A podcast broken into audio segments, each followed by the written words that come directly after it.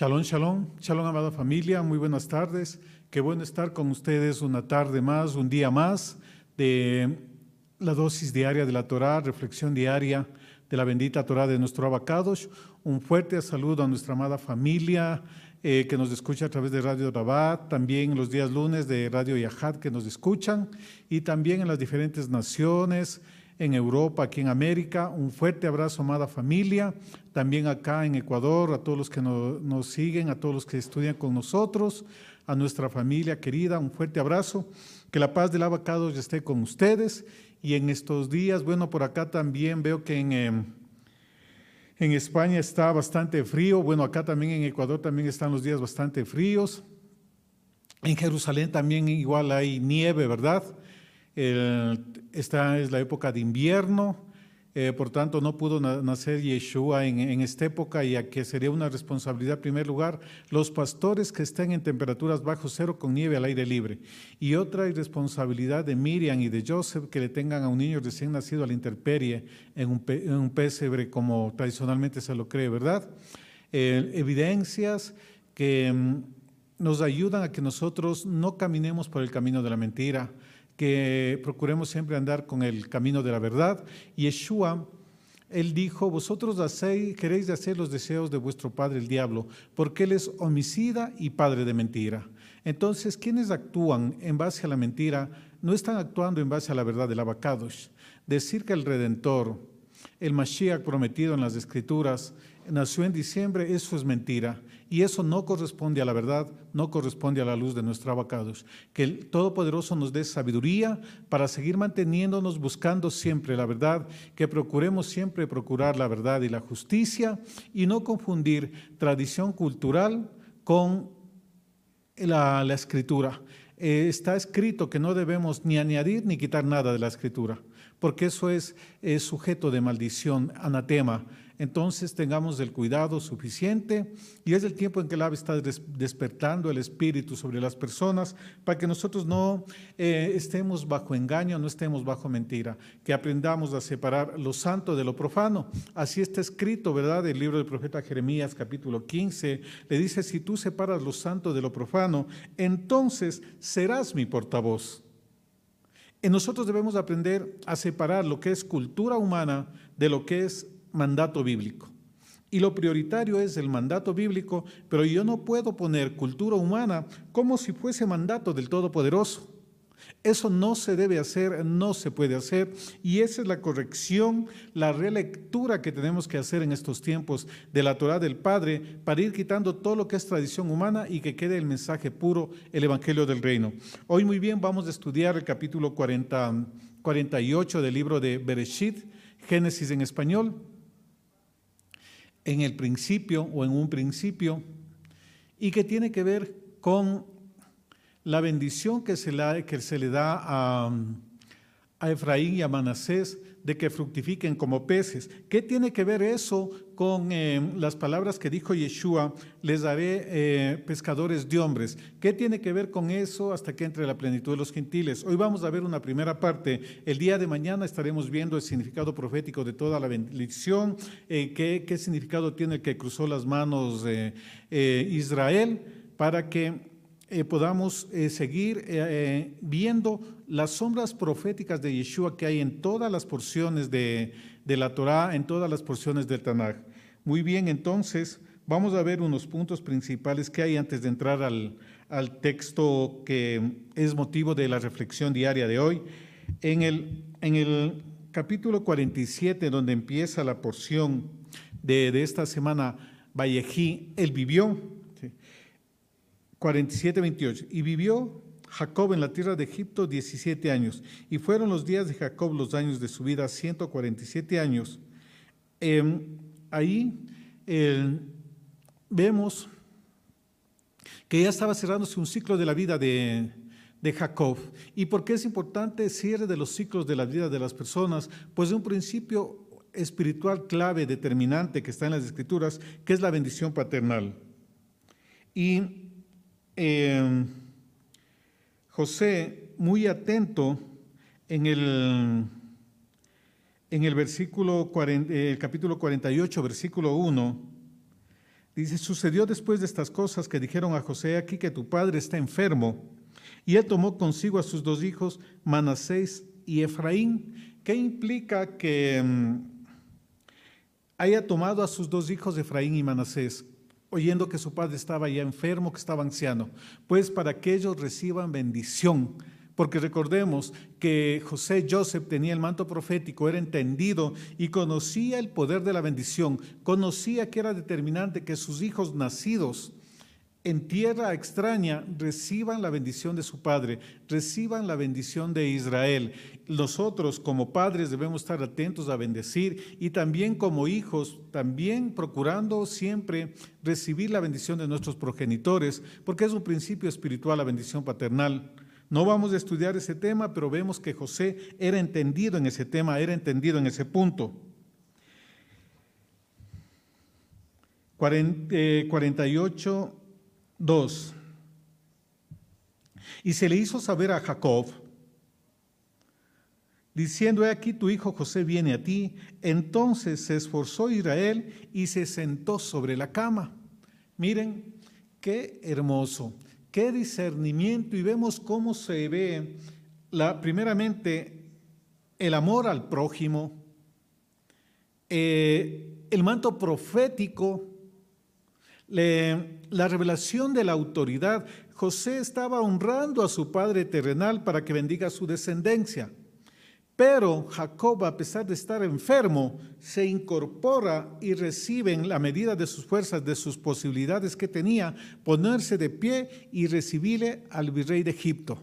Miren, honra a la autoridad, a pesar de que era su hijo, pero él le reconocía la autoridad que tenía y también la autoridad espiritual que tenía José. Recordemos que los sueños de que iban a inclinarse eh, las espigas y también las estrellas, dos estrellas del sol y la luna, ¿verdad? Era una clara referencia a esto. Y Jacob, que no era desentendido de la parte profética, él entendió y dio honra a la autoridad que venía a mirarle. Miren, y, aparte de todo lo que le amaba, pero igual le amaba y todo, él no tenía necesidad de incorporarse, pero se incorporó para honrarle y recibirle como se recibe a una autoridad, de pie. Pregunta, ¿cómo usted recibe a las autoridades?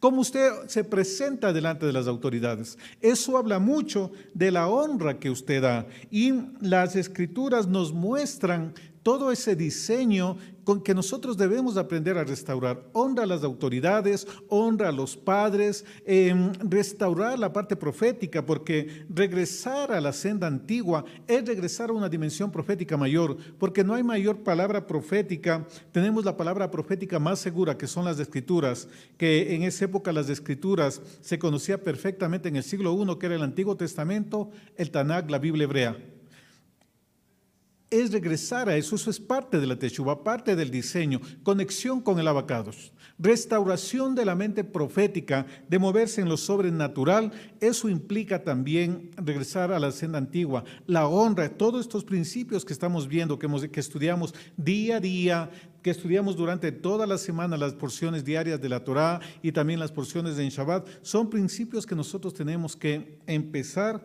a restaurar y a vivirlos y aplicarlos, porque de eso se trata las instrucciones de nuestro abacados. Muy bien, y ahora sí vamos al versículo 5, 5 y 6. Y ahora tus dos hijos, Efraín y Manasés, que te nacieron en la tierra de Egipto, antes que viniese a ti a la tierra de Egipto, míos son, como Rubén y Simeón serán míos, y los que después de ellos has engendrado serán tuyos, por el nombre de sus hermanos serán llamados en sus heredades. Miren, después de todo el sufrimiento, de todas las cosas duras que pasó José siendo botado en el pozo, vendido, eh, luego eh, de quehaceres domésticos, de, de andar todo bien con la túnica de colores, a ponerse túnica de siervo, luego en la cárcel, hoy está recibiendo la honra, el cumplimiento de lo que se le había anunciado el Padre, lo que le había hablado a través de sueños, de visiones, y también un premio a su fidelidad. Porque él se mantuvo fiel. ¿Cómo voy a hacer esto a mi Dios y también a mi Señor, a su amo? Él honraba al Dios Todopoderoso, amaba a Yahvé sobre todas las cosas y a su prójimo también como a sí mismo.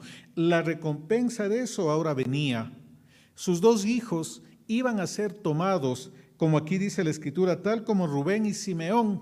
Es decir, iban a tener un nombre entre las tribus de Israel. Iban a tener un nombre propio y así se constituyen estos dos hijos nacidos fuera en dos de las tribus más fuertes, más grandes y más numerosas de Israel. ¿verdad? Porque eh, José añade, añadidura, aumenta. Eh, estos hijos extranjeros nacidos fuera también eh, representan a todos los que nacimos fuera en el mundo, en Egipto. Recordemos que Egipto es una simbología del mundo, una, una sombra del mundo. Y Efraín y Manasés que nacieron fuera, a través de Joseph, qué sombra profética vimos del fin de semana, que toda la vida de él es anuncio de lo que iba a acontecer en la vida de Yeshua, son tomados como parte del pueblo del Todopoderoso y entran como tribu también. Eso, y entonces ahí vemos que ya no, hay, ya no hay extranjeros, ya no hay gentiles, ya no hay incircuncisos, porque Yeshua vino a derribar la pared intermedia de separación que estaba expresada en ordenanzas de hombre, en tradiciones de hombre, de tal manera que una sola nación, un solo pueblo, y aquí tenemos el fundamento profético, el fundamento bíblico y ante todo el fundamento en la Torá, porque todos los que nacimos fuera, que estamos regados en las naciones, somos parte de Israel, de esa nación que está sobre todos los países de la tierra. Una sola nación, la nación de la promesa, la nación con la cual se establece el pacto, que es el pacto que habla Jeremías 31, 31 y Hebreos 8, 8, que el pacto será renovado con la casa de Efraín y con la casa de Judá y que pondrá la Torah en la mente y en los corazones.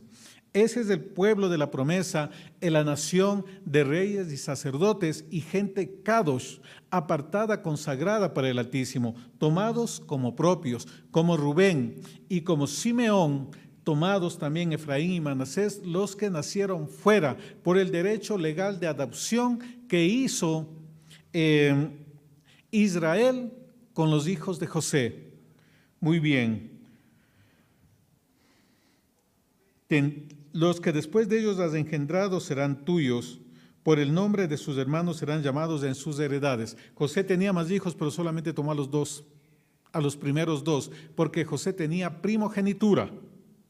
Y eso es lo que tiene eh, todo el Israel disperso en las naciones de la tierra, una primogenitura, la fructificación, la multiplicación. Mañana estaremos estudiando eso.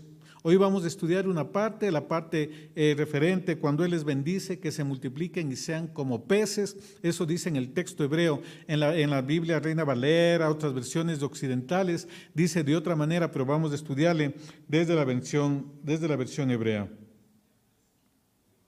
Versículo 7, porque cuando yo venía de Padán Arán, se me murió Raquel en la tierra de Canaán en el camino, como media legua de tierra viniendo a Efrata y la sepulté allí en el camino de Frata, que es Betlehem. Y ahí vemos, miren, que eh, ahí también tenemos otra sombra. ¿Por qué aquí menciona eh, la muerte de Raquel, el camino, que estaba en camino y se le murió? Pues ahí tenemos algo muy importante, porque ahí nació Yeshua, Belén Efrata. Eh, se profetizó en Miqueas 5, ¿verdad? 5 del 1 al 3 y el cumplimiento, vemos en el pacto renovado, que él nació en Betlehem, ¿verdad? Eh, y aquí también nació Benjamín y los dos formaron la casa de la casa la casa de Judá, el reino del sur, ¿verdad? Y aquí vemos cómo está él acercando la casa de José, casa de Israel, ¿verdad? El reino del norte con la casa de Judá. Eh, no es casualidad que esté mencionado esa, eh, esa porción ahí.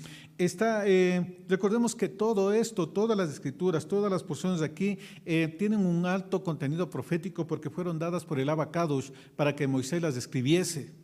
Vino directamente del Padre y el Padre nos anuncia muchas cosas aquí. Hay tantas cosas que nosotros podemos ver, estudiar en las porciones, pero aquí estamos viendo, eh, y el tema de estudio es la integración que hay, que se está dando en, esos, en estos tiempos, y también los anuncios, la legalidad de la adopción de los que nacieron fuera en el mundo para que sean parte del pueblo y ante todo que tengan nombre propio entre las tribus.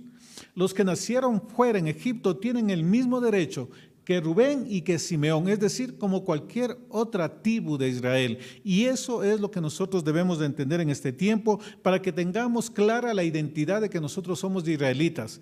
Y, pero en los israelitas, en un verdadero israelita, no debe haber engaño, debe haber solamente Torah, nada de tradición de hombre. Tiempo de volver a la pureza del Evangelio del Reino, lo que predicó Yeshua. Nada de mezclar elementos culturales con la cultura del reino. Y ese es el trabajo que debemos hacer en todo lado, en todo nivel, con los diversos grupos, las diversas tendencias que hay en este proceso de retorno a la casa del Padre, a la casa del Dios de Abraham, de Isaac y de Jacob. Vemos Aquí vamos al versículo 8. Y vio a Israel los hijos de José y dijo, ¿quiénes son estos? Y respondió José a su padre, son mis hijos que Dios me ha dado aquí. Y él dijo, acércalos a mí y los bendeciré. Aquí también vemos en el versículo 9, cuando eh, José responde, son mis hijos, y él dice, acércalos a mí, para que yo los bendiga. Y ahí vemos también cómo se acercan a donde el Padre. Y aquí hay un tema muy importante con el amor, con el cariño y bendecimos a Judá y que procuramos, lloramos que la paz sea sobre Jerusalén, que el acercarse fue hacia el Padre, ¿verdad? Fue hacia Israel de los que nacieron fuera de los que en ese momento eran, Goyín, hijos nacidos de una madre que no era parte del pueblo. ¿Quiénes son estos? Y se acercan, pero a la casa de al padre no se acercan al hermano mayor. El que tenga oídos, debe escuchar esto, porque el retorno, la verdadera identidad, no es a la casa del hermano mayor, es al Padre. Y aquí en este texto vemos cómo Joseph, sombra profética de Yeshua, él nos acerca al Padre. Yo soy el camino, la verdad y la vida. Nadie viene al Padre sino a través de mí. Él nos conecta con el Padre. E José, Joseph les acercó a Efraín y a Manasés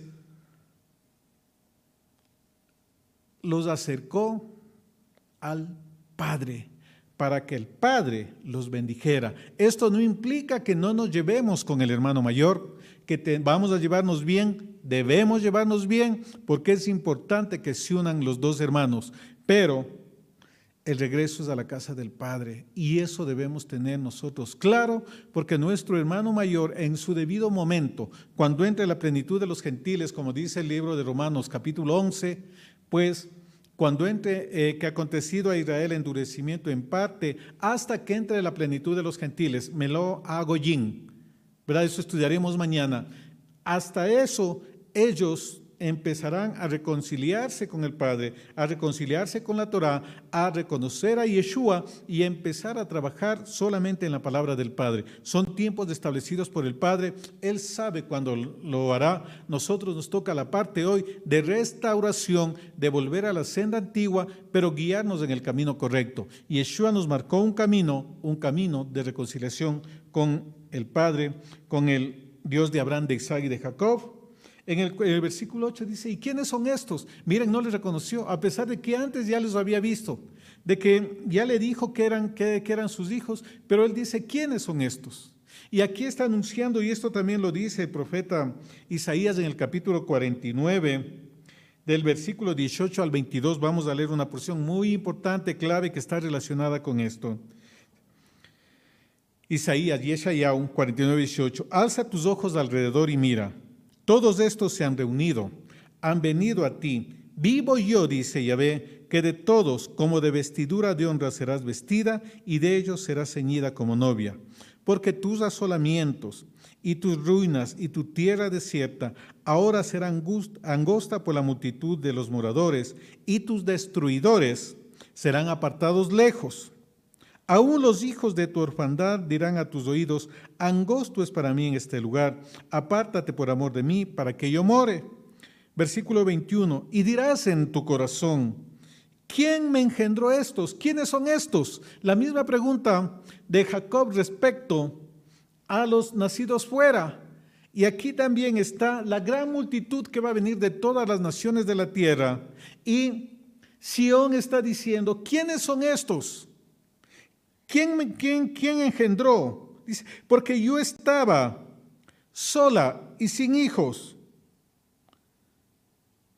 peregrina y desterrada no sabe de dónde viene tanta gente y eso es lo que está pasando hoy. Eh, a lo largo y ancho de la tierra, en las diferentes naciones de la tierra, y estamos viendo cómo en, en Noruega, en Oslo, en Alemania, en España, en Estados Unidos, en México, en Honduras, en Colombia, en Venezuela, en Ecuador, en Argentina, en Chile, en Perú, Paraguay, pues se está levantando una gran cantidad y en un momento también Sión va a decir, el hermano mayor va a decir, bueno, ¿y quiénes son estos? ¿Quién los engendró? Lo que está pasando hoy, no dicen, no, no, no es para ellos, para ellos solamente son las siete leyes no ágidas, esto no, por acá también se dice, no, esas leyes son solo para los judíos, etcétera, etcétera. Hay bastantes opiniones, pero la escritura es muy clara, una sola Torah, tanto para el natural como para el extranjero. ¿Quiénes son estos? ¿Quién me los engendró? No los reconocía. Jacob tampoco los reconocía en ese momento. Pero mire lo que dice el profeta Isaías. En el versículo 21. ¿Quién pues crió a estos? He aquí yo estaba dejada sola. Estos donde estaban. Ya no dice, ya no dice quiénes son estos. ¿Quién los parió? Ahora dice, ¿quién me los crió? Ya los reconoce. Lo mismo que Jacob va a empezar a hacer, atraerles a ellos, ¿verdad? Para bendecirlos. Eso mismo va a ser Sión. Eso mismo va a ser em, nuestro hermano mayor. ¿Dónde estaban estos? ¿Quién, quién los parió? A ser reconocidos como israelitas, a tener un nombre propio dentro de las tribus. Esta porción de este día nos anuncia esa parte, nos anuncia esa parte hermosa que es un proceso de restauración de identidad que ahora es muy peleada porque hay muchas opiniones en ese tema, pero si está escrito, yo debo tomar lo que está escrito, ¿verdad? Y poner eso sobre toda otra interpretación que no tenga fundamentación bíblica. Eh, desde el inicio se le dijo a mm, Abraham, le dijo que de tus lomos saldrán naciones y saldrán reyes. A Sara se le dijo, tú serás madre de naciones. De tus lomos saldrán naciones y reyes. No se hablaba de una nación, se hablaba de naciones. Y había un propósito disperso de, la dispersión que se iba a dar por, toda la tierra, porque tiene que cumplirse el tercer mandato dado a la humanidad. El primero fue fructificar, el segundo multiplicarse, el tercero llenar la tierra. El hombre no quiso hacerle en, en bote, pues el Padre hizo que sea en pez, igual que Jonás expulsados, forzados a migrar, pero de que la voluntad del Padre se cumple, se cumple, porque así lo dice el profeta Isaías. Yo soy aquel que anuncio lo por venir desde el principio y se hará todo lo que yo quiero, todo lo que yo he hablado. Entonces, estamos viendo un cumplimiento de todas estas promesas hermosas. ¿Quiénes son estos? ¿Dónde estaban? ¿Quién los parió? Pero luego dice, ¿quién los crió? Y dice, estos ya no serán tuyos, ahora son míos, hijos de Israel, con identidad y también con un nombre propio, y eso es lo que debe rescatarse en este tiempo, porque la restauración es regresar también a la verdadera identidad que nosotros tenemos. Nadie es de Pablo, nadie es de Apolos, nadie es de Cefas. Todos tenemos una pertenencia al Elohim de Abraham, de Isaac y de Jacob a través de Yeshua. Muy bien. Versículo 22, Isaías 49, 22. Así dijo el Señor, he aquí yo alzaré mi mano a las gentes y a los pueblos levantaré mi bandera. Nisi, Yeshua, ¿verdad? Levantará pendón a las naciones, dice, y traerán en brazos tus hijos y tus hijas serán traídas en hombros. Miren la restauración final que va a haber. Unidos todos en el monte de Sión, el proceso que nosotros tenemos. Somos una nación em, que está regada por todas las naciones de la tierra. Miren, hay bastante evidencia arqueológica, eh, fundamentación bíblica de que acá en América, eh, alrededor del año 400 ya hubo presencia hebrea y, y otros van mucho más atrás, desde la época del exilio del 1300 aproximadamente, que salieron de Egipto. Una parte no siguió con Moisés, sino que vino hacia acá porque se conocía esta tierra en las escrituras. Hoy se está, está saliendo a la luz una verdad contundente por el tema de restauración. Recordemos lo que dice el libro de los Hechos, capítulo 3, que Yeshua está retenido en los cielos hasta la restauración de todas las cosas y la restauración de su pueblo, la identidad, una sola nación, la novia del Cordero. Es Israel, porque Israel cumple Torah, Yeshua, el Cordero Santo, el hebreo, el judío, no va a entrar en yugo desigual con una novia que no cumpla Torah, con una novia que esté contaminada con alimentos impuros, ¿verdad? Él tiene que cumplir Torah para que califique como el Mashiach, como el Mesías, como la promesa redentora de Israel y de las naciones de la tierra. Continuemos. Estos son mis hijos, y él dijo, acércalos a mí. Así nosotros somos ahora acercados a través de Yeshua hacia el Padre, hacia el Todopoderoso. 48.3. Y los tomó José ambos, Efraín a su diestra, a la siniestra de Israel, y Manasés a su izquierda, a la derecha de él, y les hizo llegar a él. Entonces Israel, miren, Israel es el que va a bendecir, aquel que es guiado por el Abba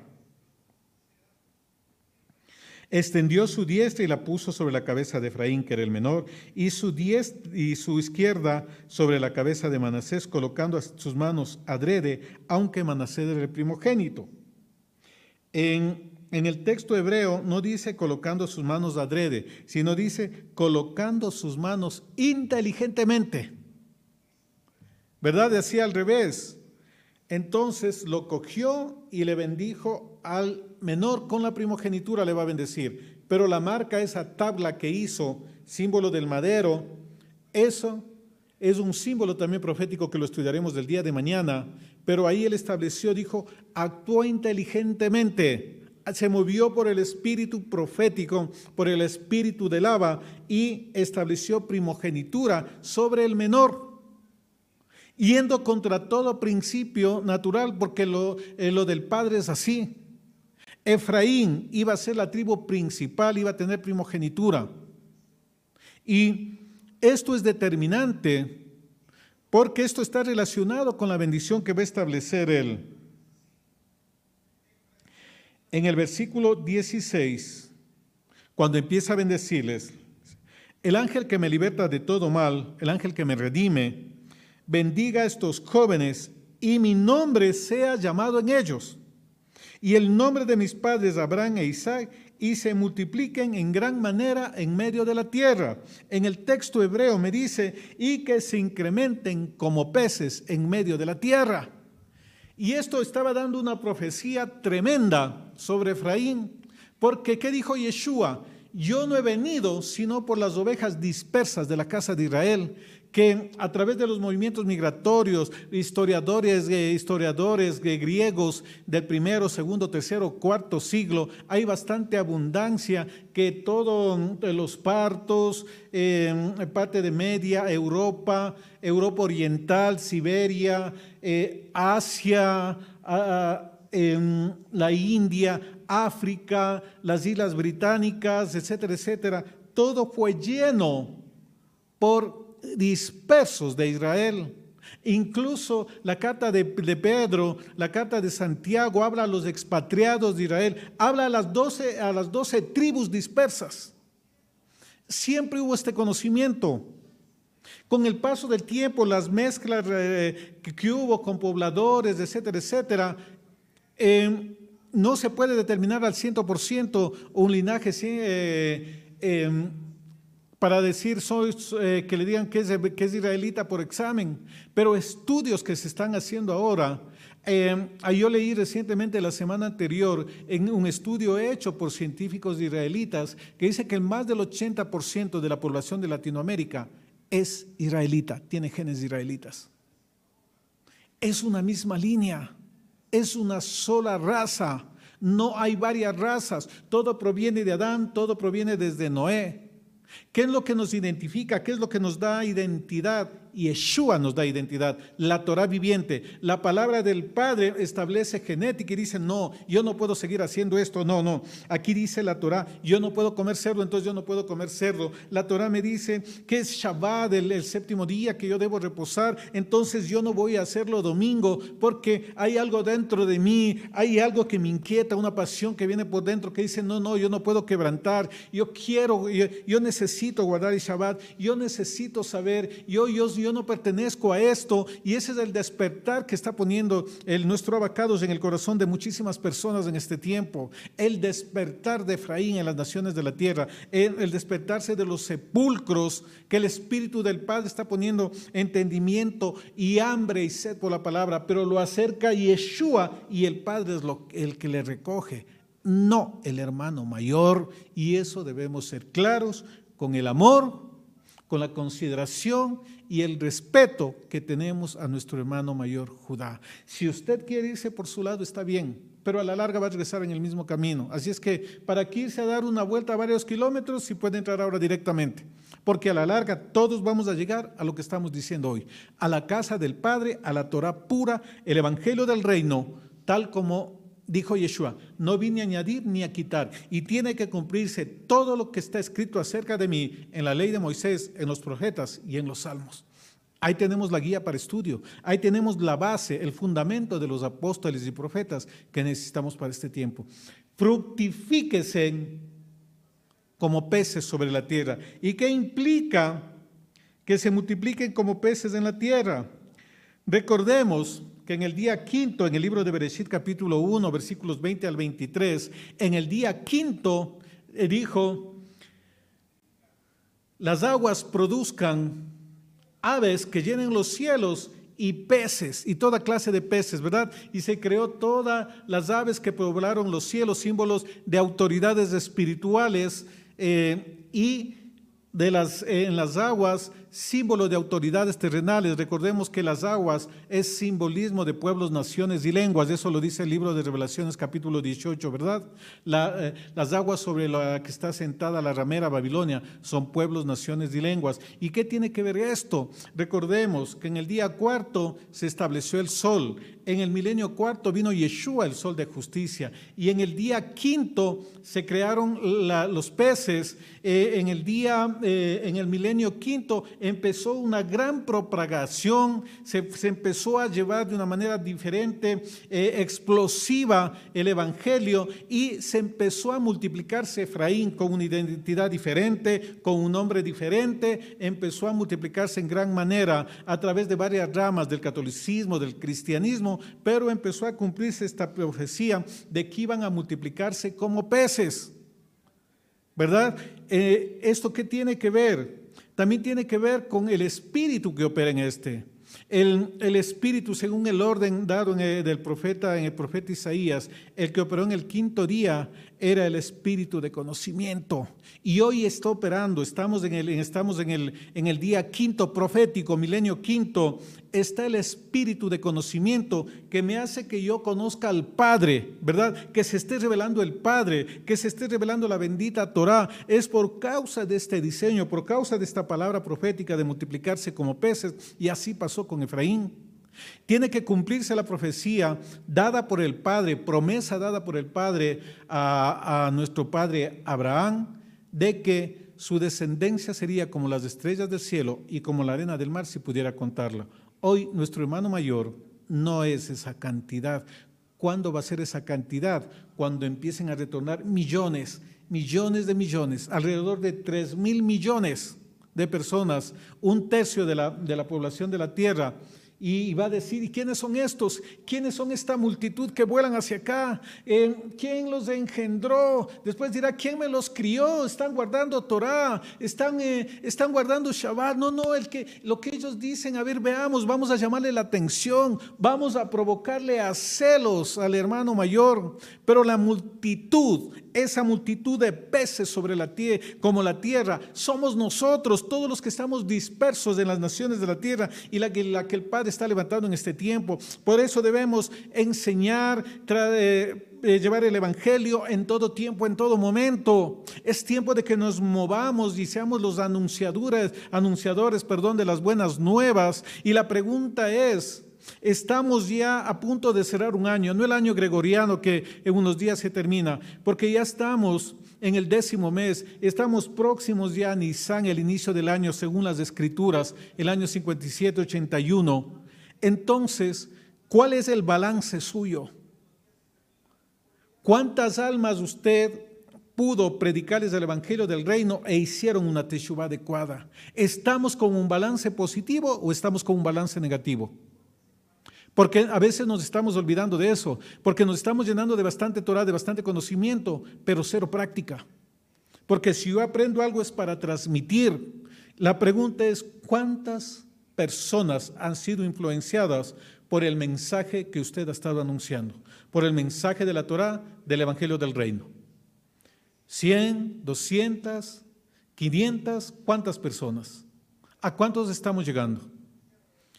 Parte importante es difunda la palabra, difunda el Evangelio del Reino, difunda las transmisiones, comparten sus grupos, etcétera, etcétera, porque es una manera también de, de difundir. Pero ahora, ¿cuántas personas efectivas? No, yo le prediqué, sí, pero ¿dónde está? Porque no es cuestión solamente de irle a anunciarle, no, no, no, tiene que darle un seguimiento. Modelo tenemos en Yeshua y de hacer discípulos míos en todas las naciones de la tierra. No es cuestión de soltar la semilla y ya. Un buen sembrador sabe dónde echa la semilla y da seguimiento a la semilla. Entonces, ¿cómo nos vamos a presentar al Padre en este tiempo? ¿Cuál es el balance de productividad que vamos a tener en este tiempo? De diligencia que vamos a tener en este tiempo. ¿Estamos o no estamos discipulando?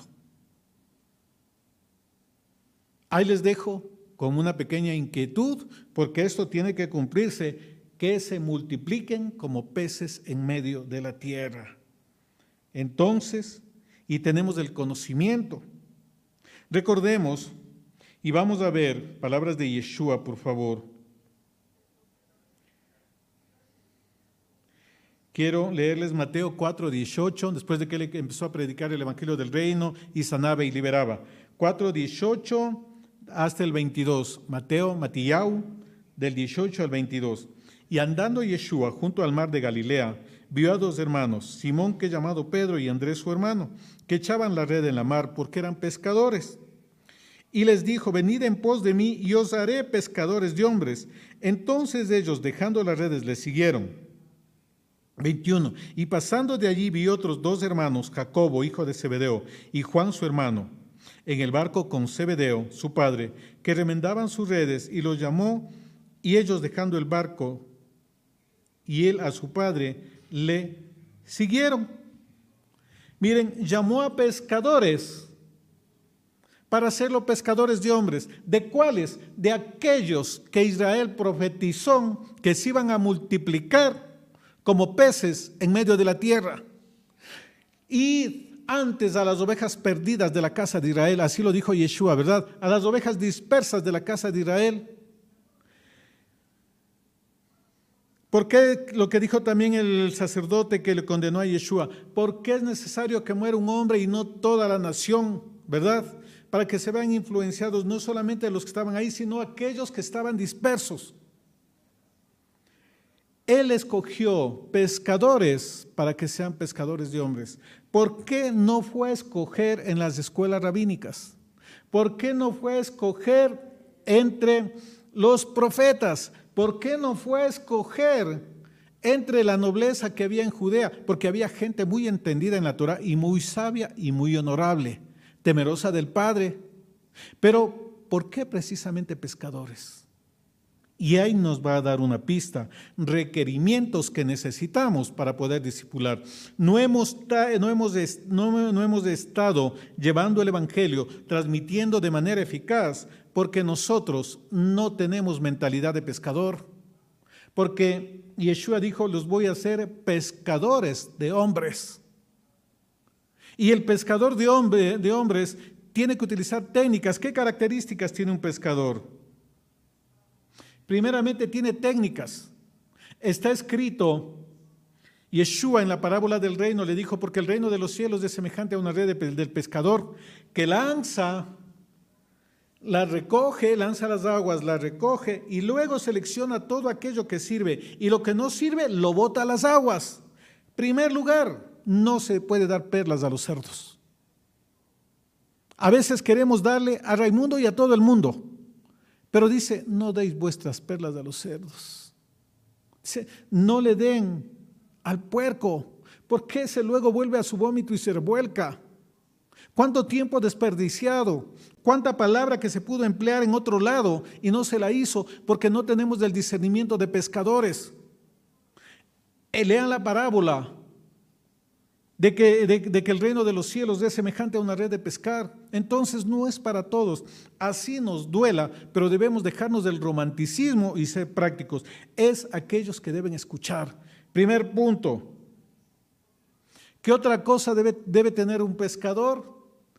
Ser paciente, porque tiene que estar, sube alta mar y está horas, muchas veces no le va a ver a su familia y va a estar ahí hasta que logra la pesca, ¿verdad? Si no encuentra en un sitio, se va para otro sitio. ¿Qué otra cosa tiene? Es perseverante. No se da por vencido. Si un día vino con, con la red vacía, pues él sale para adelante. Él sale otro día y sale otro día y sale otro día. No se da por vencido. Muchos desisten, se cansan. A la primera dificultad, para abajo. Pescadores, queremos que Efraín se levante en las naciones. Queremos ver esa gran multitud como peces en medio de la tierra, pues aprendamos a tener mentalidad de pescador. Por eso Yeshua cogió pescadores, porque era gente templada, era gente firme que no se echaba para atrás, no era gente de doble ánimo no temían, era gente valerosa. E, ellos estaban acostumbrados y ahí les va. Salían en la noche y pasaban hasta la madrugada. Es decir, se pasaban en vigilias pescando. Vigilaban y oraban. ¿Cuánto tiempo de oración usted está dedicando? ¿Cuánto tiempo de intimidad? ¿Cuánto tiempo de estudio? ¿Cuántas horas al día es eso? De vigilia. Gente que sabe que tiene como la mayor herramienta sus rodillas para doblarse y estar buscando lo del abacados. Gente de oración, de ayuno, de estudio de la Torah, gente que mora en tiendas, hasta la vigilia estaban, perseveraban, permanecían. ¿Qué otra cosa? Rehuían, no rehuían las tormentas. A pesar de que haya tormenta, ellos iban en su pequeña embarcación, pero sorteaban grandes olas. ¿Verdad? Gente que no le tiene miedo a las cosas. Gente que no oculta su identidad, que dice, sí, yo no como cerdo, yo guardo Shabbat, yo hago esto, y no anda como, eh, no anda como creyente camuflado, ¿verdad? No teme a la tormenta, va enfrenta a la tormenta, mentalidad de pescador. ¿Qué otra cosa? También valientes veo que ponen en el chat, así es. ¿Qué otra cosa importante? Ellos salían en la oscuridad. Es decir, no era gente que le gustaban los reflectores. O yo ya no voy allá porque yo no salgo en las cámaras. A mí no me toman en cuenta para eso. Mi nombre no le han puesto en el banner publicitario. Trabajan en la oscuridad, no buscan los primeros sitios, no buscan que les llamen rabí, maestro, etcétera, etcétera. Trabajan en la oscuridad, trabajan a, a bajo perfil. Por eso llamó a pescadores, para darnos ejemplo de cómo debe ser nuestra mentalidad. Se multiplicarán como peces en medio de las naciones.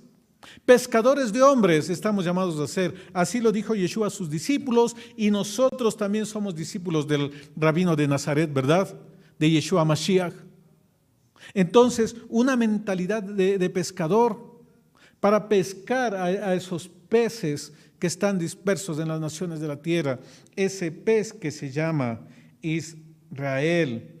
Y esto también lo profetizó el profeta Isaías, y, perdón, Jeremías, y vamos a poner otro fundamento bíblico para esto. Jeremías 16, del 14 al 17. Irmiyahu. Desde el versículo 14, Jeremías 16 al 14 al 17. Empero aquí vienen días, dice el Todopoderoso, que no se dirá más, vive el Altísimo quiso subir a los hijos de Israel de la tierra de Egipto, sino vive Yahvé quiso subir a los hijos de Israel de la tierra del Aquilón y de todas las tierras, escuche, a donde los había arrojado, de todas las tierras a donde los había arrojado.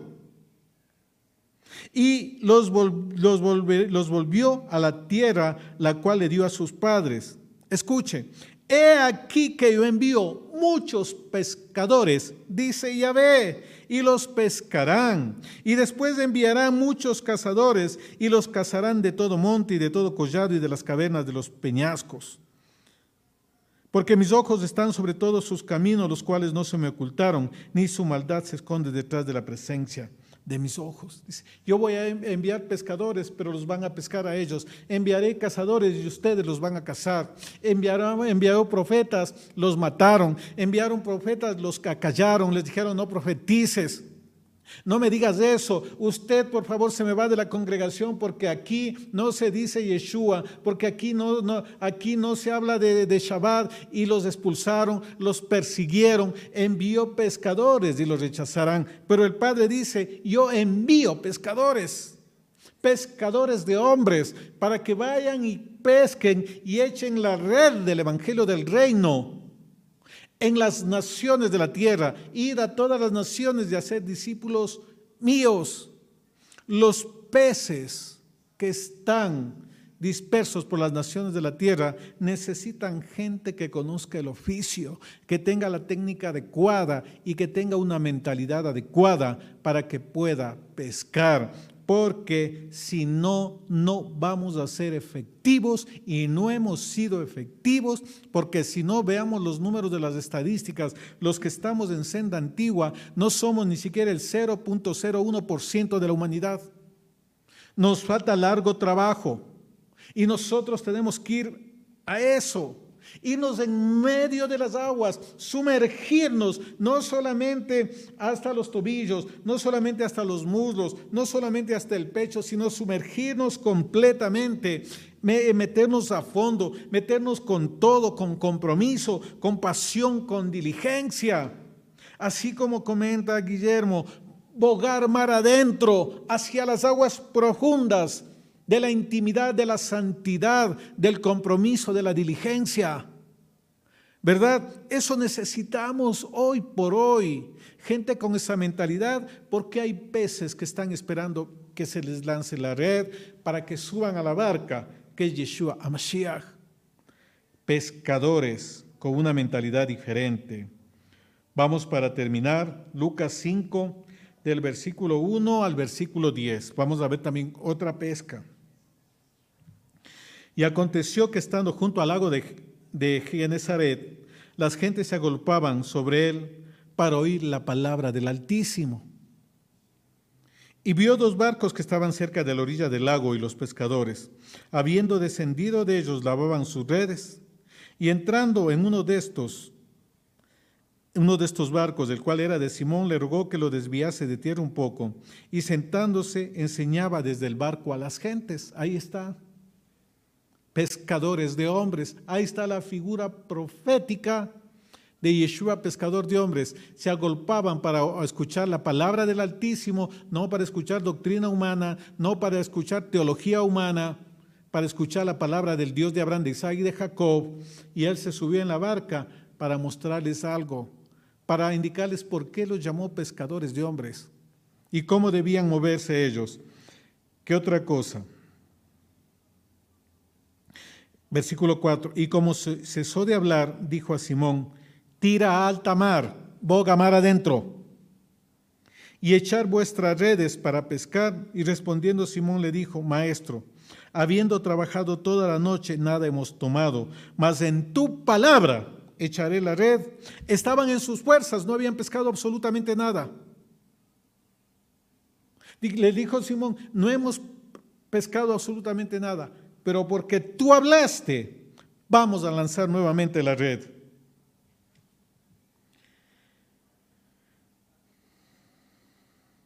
Versículo 6, y habiéndolo hecho, encerraron gran multitud de pescado que su red se rompía e hicieron señales a los compañeros que estaban en el otro barco que vinieran a ayudarles. Y vinieron y llenaron ambos barcos de tal manera que se anegaban, lo cual viendo Simón Pedro se derribó de, derribó de rodillas a Yeshua diciendo, apártate de mí Señor porque soy hombre pecador, porque temor le había rodeado y a todos los que estaban con él de la presa de los peces que habían tomado y asimismo a Jacob, a Juan, hijos de Zebedeo, que eran compañeros de Simón. Y Yeshua dijo a Simón, no temas, desde ahora pescarás hombres. Y como llegaron a tierra los barcos, lo dejaron todo y lo siguieron. Y ahora la invitación es, ¿quiere ser usted pescador de hombres? Hay una gran multitud que profetizó Israel, cuando los bendijo y les dijo,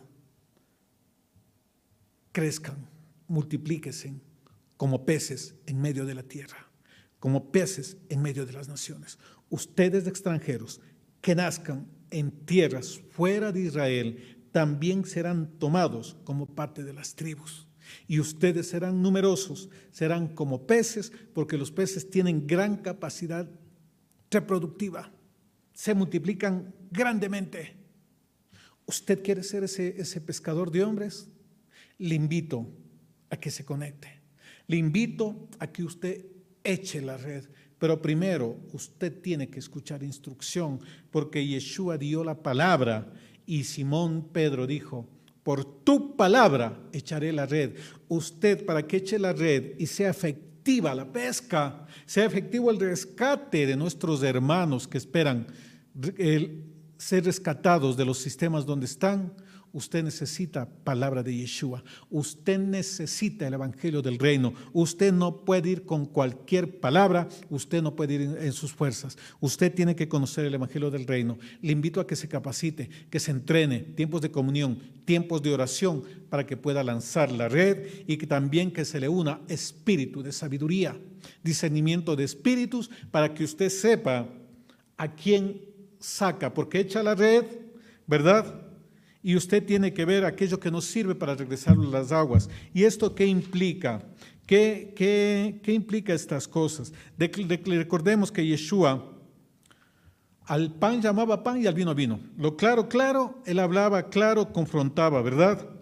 Y aunque parezca muy difícil, aunque parezca que, eh, que como Yeshua va a decir esas cosas, pero es así las escrituras.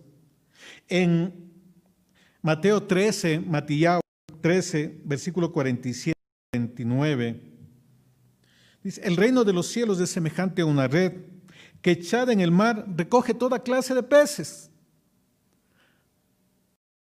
Y una vez llena, la sacan a la orilla.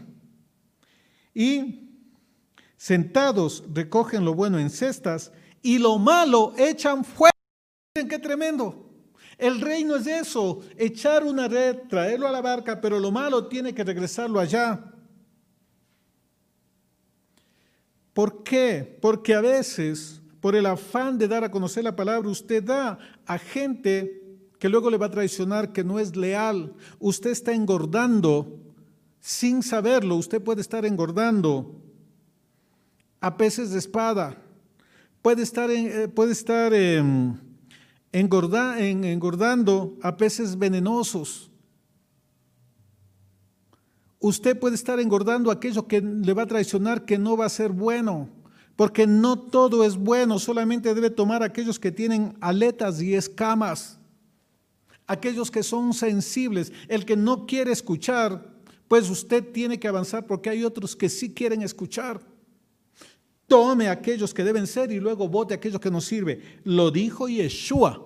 Y esta es la sombra profética de la cosecha final de peces, la red que va a ser lanzada. En el versículo 49 dice, así será el final del siglo. Saldrán los ángeles y apartarán a los malos de entre los justos y los echarán en el horno de fuego. Allí será el llanto y crujir de dientes. Entonces, si así es pirañas, puede estar engordando pirañas que se le comen al resto. Ojo, cuidado con eso debe ser sabio en dónde, en quién invierte tiempos y recursos. El Evangelio del Reino es así. La red se lanza, pero necesitamos discernimiento para convertirnos en efectivos pescadores de hombres. Para cerrar esta reflexión diaria de la Torá, le invito a que usted se una a ese ejército de pescadores de hombres, a ese ejército que dice, amado Yeshua, yo voy consigo, yo te seguiré hasta donde tú quieras que te siga. Te daré mi vida, mi tiempo, mi esfuerzo y yo me dedico para lanzar la red. Yo quiero seguirte, no pondré excusa, no pondré limitante, porque no será mi barca, no será mi red, sino será tu palabra. Yo quiero hablar tu palabra, quiero predicar lo que tú predicaste, quiero enseñar lo que tú enseñaste, amado Yeshua, porque lo que tú dijiste, eso te lo dijo el Padre, porque tú dijiste, la palabra que yo hablo no es mía, sino de mi Padre Celestial.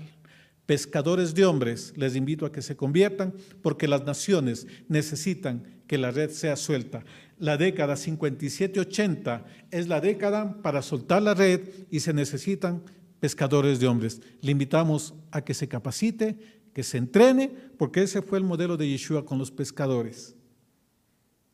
Entrenados, un tiempo con él, 24/7, y ahí sí fueron unos pescadores de hombres efectivos. Shalom, los amamos, los bendecimos, que la paz del abacado esté con ustedes. Mañana estudiaremos la bendición, eh, el significado profético del cruce de las manos, ¿verdad? Y también el día miércoles vamos a estudiar a las 10 de la mañana hora de Ecuador en el programa Claro y Pelao de Radio Davar. Vamos a estudiar acerca de mitos y verdades de raíces hebreas. ¿Qué es raíz y qué no es raíz? Porque hay muchas cosas que se están filtrando, que se toma como senda antigua, que no es senda antigua. Hay muchas cosas culturales que no es parte del Evangelio del Reino y debemos empezar a separar. Los invitamos ese día y continúe todas las enseñanzas todos los días a las 16 horas de Ecuador y también los miércoles 7 de la noche el estudio del profeta Isaías, eh, versículo por versículo, los días viernes la recepción de Shabbat, la enseñanza de Shabbat y bueno, y todo el horario que ya conocen ustedes de las escuelas, de la universidad, para que se sigan preparándose obreros competentes, porque la mies es mucha, pero yo estoy seguro que en este tiempo, y ustedes que están escuchando, van a ser también, va a haber también bastantes obreros para la mies. Shalom, los amamos, los bendecimos. Un fuerte saludo a Noruega, España, Argentina, Alemania, Chile, Estados Unidos, Venezuela, Ecuador, Colombia, un fuerte abrazo, los amamos, gracias por acompañarnos. Familia de Radio Yahat también, un fuerte abrazo. De Radio Dabar, de Casa de Reconciliación, gracias. Y ante todo, alabacados al Santo y bendito, al único digno de gloria, de alabanza y de oración. Shalom y un fuerte abrazo a mis amados padres. Shalom, shalom.